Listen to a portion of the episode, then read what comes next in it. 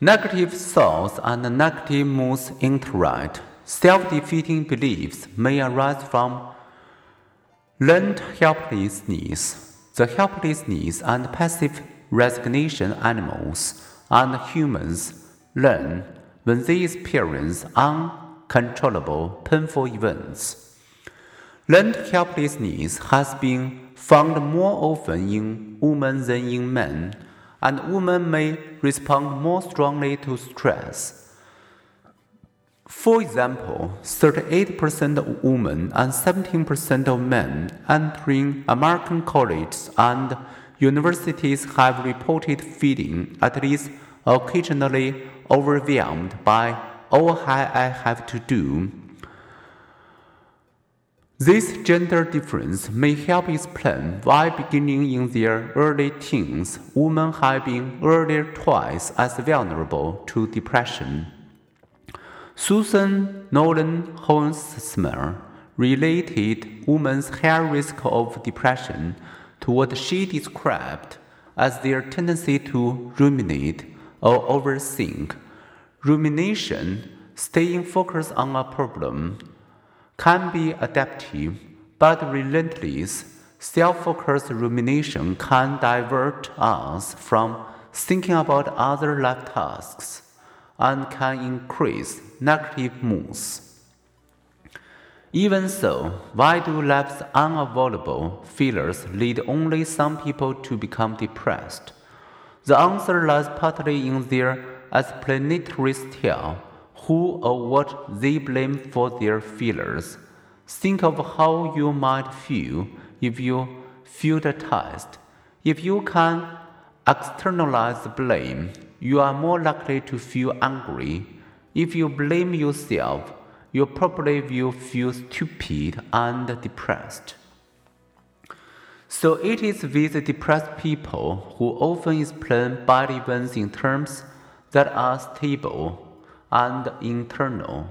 Depression prone people respond to bad events in an especially self focused, self blaming way when they describe themselves, their brains activate in a region that processes self relevant information.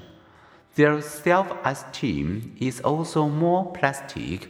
It climbs with praise and plummets with threats.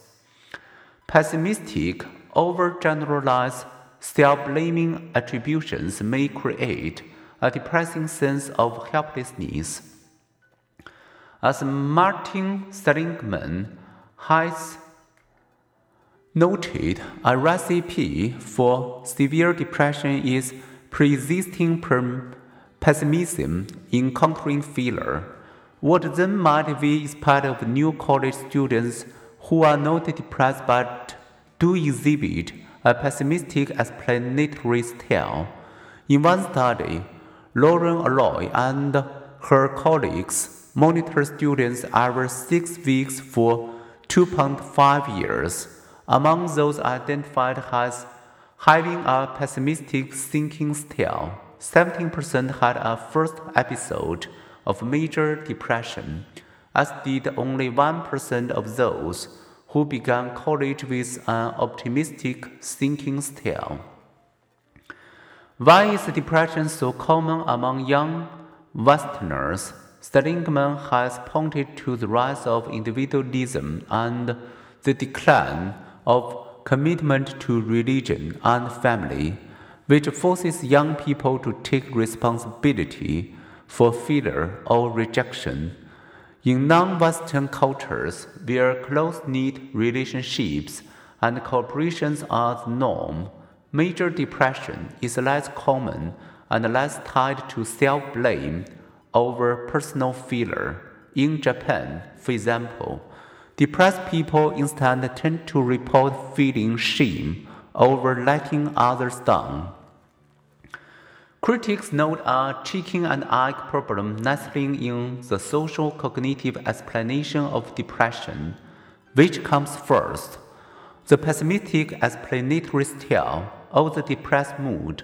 Certainly, the negative, negative explanations coincide with a depressed mood, and they are indicators of depression.